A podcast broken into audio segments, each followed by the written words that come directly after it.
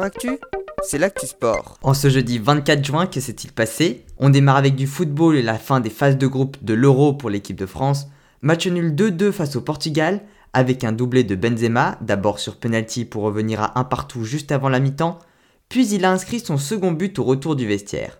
En face, les deux buts ont été inscrits par Cristiano Ronaldo sur penalty. La France termine donc première de son groupe devant l'Allemagne, qui a été accrochée deux buts partout face à la Hongrie. Le Portugal est également qualifié pour les huitièmes.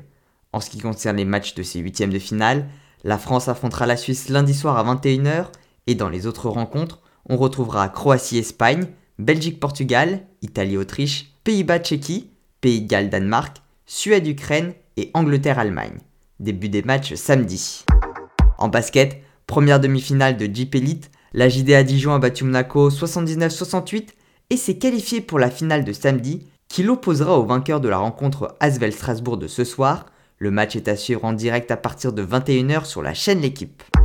En tennis de table, se déroulent actuellement les championnats d'Europe, la dernière grosse compétition avant les Jeux Olympiques de Tokyo. Pour le double mixte, les Français sont plutôt bien engagés, puisque deux paires se sont qualifiés pour les demi-finales, Simon Gauzy et Pretinka Pavad, ainsi que Diana Nguyen et Emmanuel Lebesson.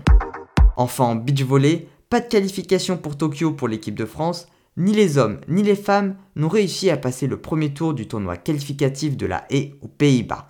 Cela fait depuis 2004 et les JO d'Athènes que les beach volleyeurs français ne se rendent pas au jeu. Voilà pour les actualités du jour, à demain dans Sport Actif.